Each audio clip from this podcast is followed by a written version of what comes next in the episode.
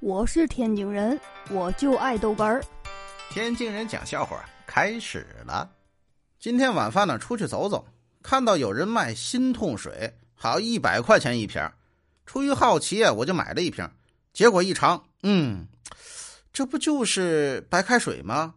我操，这心呢，这真的疼了。哎呀，哎呦我的妈！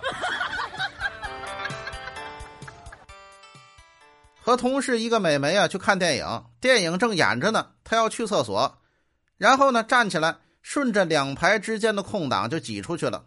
十分钟以后，她回来了，低着头向坐在这一排的第一个观众啊就说：“喂，嗯，我刚才是不是踩着您的脚了？”“哦，是的，呃，没关系，现在已经不疼了。”“哦，不不，我不是这个意思，我只是想证实一下，我是不是坐在这一排呀？”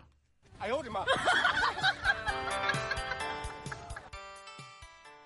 这个十一放假回来呀，走到单位门口，看见我们单位的一个大胖姐姐，哎呀，我是十分讨厌她，马上过去打招呼，嘿，满脸堆笑，离老远就喊：“哎，王姐，王姐，好多天不见了啊，变漂亮了，瘦了，瘦了，啊，是吗？”